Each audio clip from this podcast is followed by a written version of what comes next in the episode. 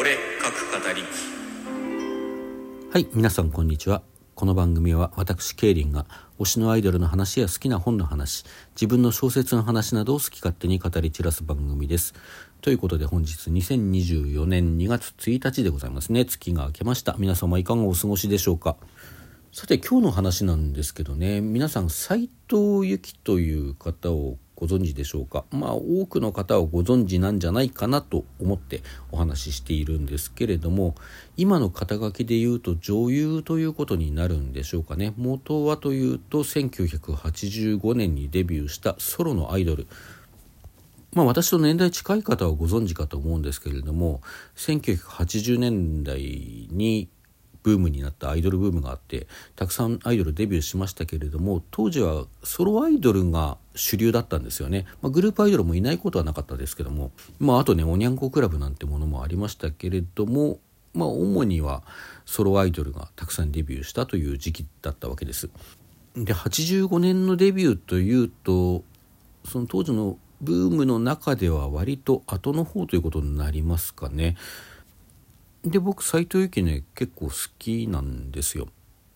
まあ普段ねこうドルオタとしての歴史はつい最近始まったもので昔からアイドル好きだったわけじゃないんですよなんてお話をさせていただいてるので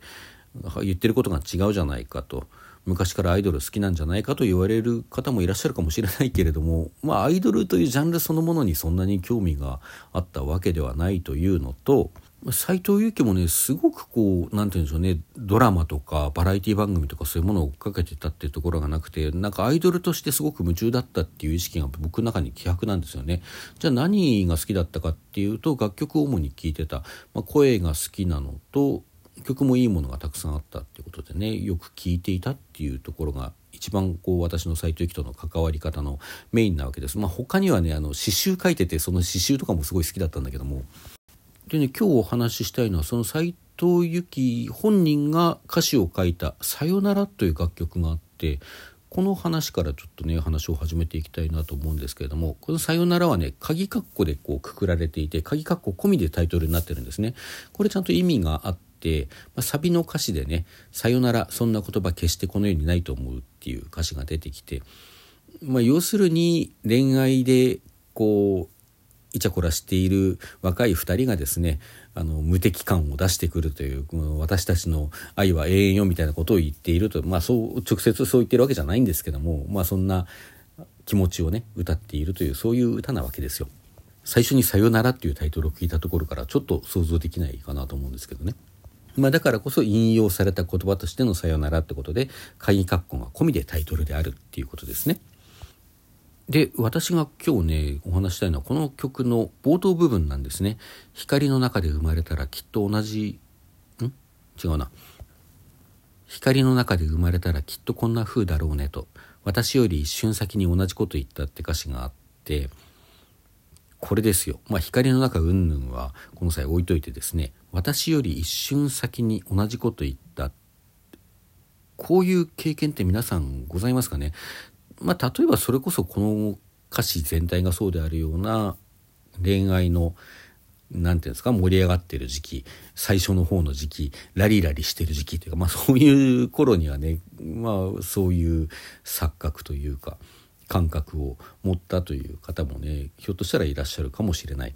まあ、だけど恋愛のこう盛り上がりとかそういうのとは全く関係なく日常の中で不意打ちのようにそういう経験をしたっていう方も中にはいらっしゃるんじゃないかなと思います。あの僕はねそういう経験が何度かあるんですよね。普通の会話をしていて普通に何かを言おうとした時にそれと何でしょうね内容についてはもちろんだけど言い回しだとかそういうところまでこうピタッとくる言葉をまあなんならまだ自分が思いついてなかったかもしれないそういう言葉を自分より一瞬先に相手が言ったっていう経験を何度かしていて、まあ、そういうことがあるとさちょっとこうおって思うわけですよね。おっと思うしちょっと衝撃が走るような感じがあって、まあ、何でしょう他愛もないことだったらねこうハンバーグの味がどうしたとかなんか生ビール飲んで、やっぱこれだよとか、なんかそんなようなことだったら別にそこまで衝撃を覚えないんですけれども、まあ例えば綺麗な景色を見てね、その景色について何か言おうとした時に同じようなことが言われただとか、まあ、あるいはちょっと深いようなね話をしている時にこう自分が言おうとしたことを一瞬先に相手が言っただとかそういう時ってちょっとズキッっていうかこうキュンってなるんですキュンってなんかおっさんが言うのもなんなんですけども本当にキュンっていう感じが近くて同じ魂とかそんなこと考えちゃうんですよね。この今俺とこいつは同じ時を生きているみたいな気持ちになっちゃうんですよ。でまあやっぱりちょっと好きになっちゃうんですね。別にこう女の子じゃなくて男であってもこういう恋愛的な絡みとかじゃなくて、まあ、好意を持ってしまうというか、まあ、この付き合いはずっとこ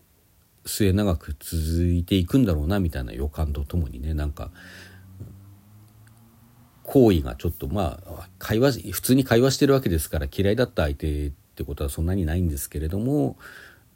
ちょっと好意がワンランクレベルアップするみたいなことがそこで起こるんですよピロリロンってね。さてそれじゃあそういう付き合いになってからさその相手との付き合いが本当に末永く続いたのかずっとこう同じようにね同じ魂の持ち主だよなみたいな感覚を持ち続けていられたかというとまあそうとは限らないというかむしろそういうことは稀だと言ってもいいと思います。まあ分かんないよこう皆さんがどういう経験をねこれまでされてきたか分からないので、まあ、そういう経験花から全然ないよっていう方もいらっしゃると思うし、ま、逆にそういう経験があってそして実際に末永く続いてるしやっぱりあの2人の関係はすごい特別なんですよねっていう方もいらっしゃるかもしれないでも僕はねそんなに長く続きしたことはないですまあ付き合いが断たれたことこそそんなにはないけど初めにというか初めにというかその会話した時にね思った同じ魂みたいな感覚をずっと持ち続けてられたってことはまあ皆無と言っていいと思いますね。で僕のようにこう一瞬ズキッとしたけれどもそれは長続きしなかったっていう経験を持っている方もまあそれなりにはいらっしゃるんじゃないかなと想像しているんですけれども。それについてはねまあいろんな解釈が成り立つと思うんですよ。まあ、人というのは時の流れの中で変わっていくものなのでねそこまでこう同じことを感じていた2人であってもその後それぞれの経験に応じて別々の道を歩むことになったんだねっていうような解釈もできるしあるいは逆に逆にというか最初のその同じ魂みたいなことを感じたその深い共感みたいなそれ自体が錯覚であったんだという見方もできると思います。僕はどちらかというと後者のような見方をしているんですね。私より一瞬先に同じことを言ったって思ってもまあ例えば人の心というのはしばしば自分に嘘をつきますから本当にそれを自分が考えていたかどうかはわからないし吉ば考えていたとして本当に自分が心の中に思い描いていたこれから言おうとしていたのと寸分たがわぬ言葉を相手が言ったとしても言葉が同じだったからといって内容も言いたかったことも本当に同じだったかというとそれは誰にもわからないんですよね。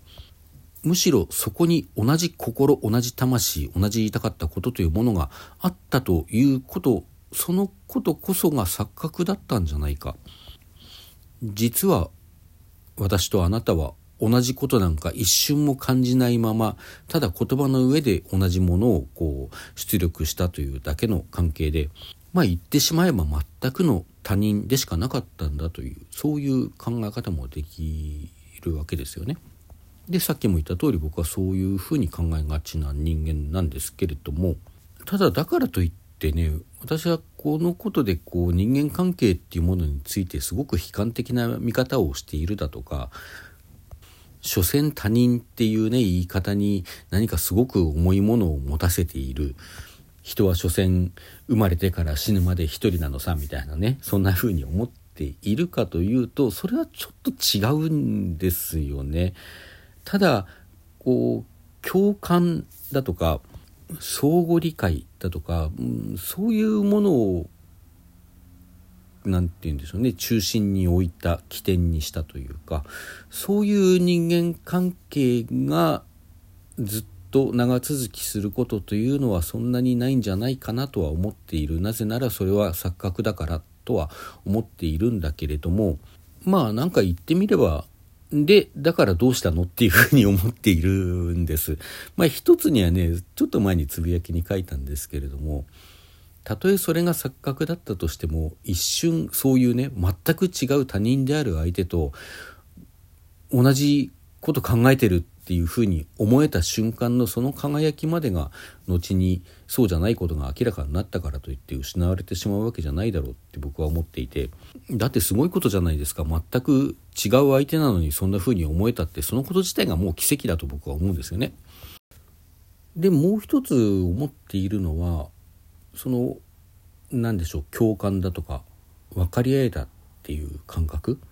そんなものがなくたって人と人はきっといい環境を築くことができるよねって思ってるんですよね。えー、島根出身で大阪で主に活躍しているアイドルさんにですねイエスハッピーっていう2人組のグループがありましてその歌詞にこんな言葉があるんです。分かり合えなくてもいいただ君と行く道を幸せにするっていうもうこのここの歌詞が大好きでなんか人と人って分かり合えたから好き、分かり合えないから嫌いっていうようなもんじゃないんじゃないかなって思ってるんですよね。好きだという気持ちと、そしてこう二人の関係を2人なり3人でもいいけどね4人でもいいんだけどもその関係を良いものにしていこうという確かな意思さえあればそれを諦めさえしなければ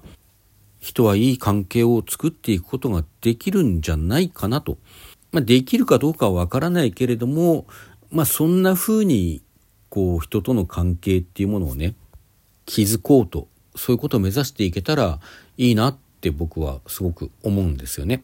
まあそんなわけで斎藤由貴さよならとねイエスハッピーのランランラフロードぜひぜひ皆さんも聞いてみてください。それでは皆さんさよなら。